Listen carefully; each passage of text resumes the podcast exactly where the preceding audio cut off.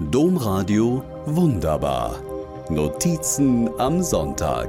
Podcast. Die Kiste ist sehr groß und sehr blau. Seit 25 Jahren steht sie in meinem Schrank, wartet nur darauf, dass ich endlich mal Zeit habe. Zeit, die ich nie hatte, präziser mir nie nahm. Immer war etwas anderes wichtiger. Erst kam das Baby und all die vielen Aufregungen, die so ein kleines Bündel Wunder mit sich bringt. Dann kamen mehr Kinder. Als die größer wurden, gab es wieder mehr Zeit. Also theoretisch praktisch, aber hat sich die frei werdende Zeit beinahe wie von selbst gefüllt. Die Schulen der Kinder brauchten Eltern, die mit anpackten. Junge Männer aus der ganzen Welt schliefen plötzlich in unseren Turnhallen und brauchten Unterstützung und interessante berufliche Projekte lockten auch. Die ganze Zeit blieb die Kiste zu, wartete geduldig vor sich hin.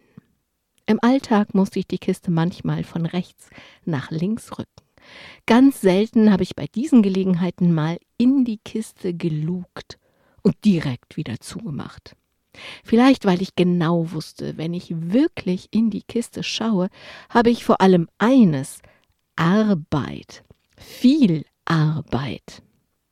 So ging ein ums andere Jahr ins Land. Bis letzte Woche. Corona hat mich, Sie hören es vielleicht, nochmal erwischt. Viele Tage bin ich infektiös. Natürlich isoliere ich mich, bleib in der oberen Etage, höre die anderen im Garten oder am Esstisch zusammensitzen.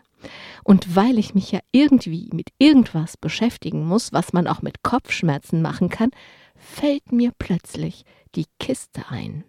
Das Leben hat Humor. Da muss erst Corona kommen, damit ich endlich die Zeit für diese Kiste finde.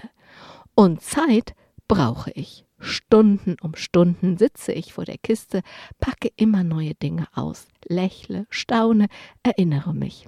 So viel Strahlen, so viel Zuneigung, so viel Mitfreude.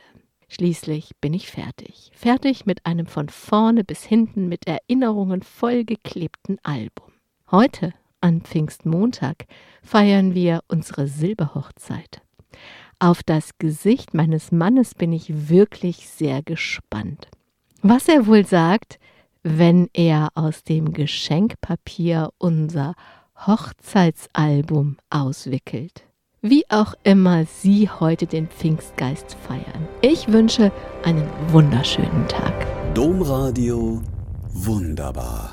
Mehr unter domradio.de slash podcast.